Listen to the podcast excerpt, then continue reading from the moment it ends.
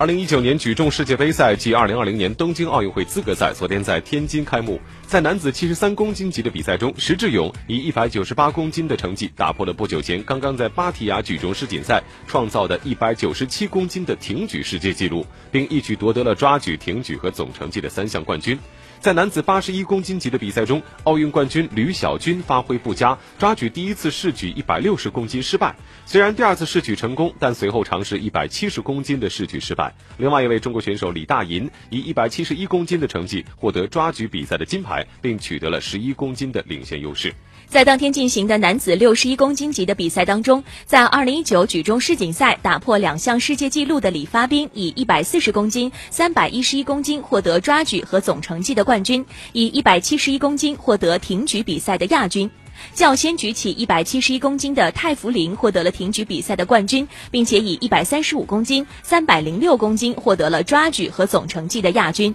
女子四十九公斤级的比赛当中，朝鲜选手李胜琴给两位中国选手带来了不小的压力。李胜琴开把一百一十五公斤的成功举起，迫使蒋慧花将第二把的重量上调到了一百一十六公斤。随后，李胜琴成功举起了一百一十八公斤，并且在第三次的试举当中选择一百二十公斤的平世界纪录的重量冲击总成绩金牌，但是尝试失败。最终凭借着抓举比赛的优势，蒋慧花以二百一十公斤夺得了总成绩金牌，李胜琴以二百零九公斤的总成绩获得了银牌，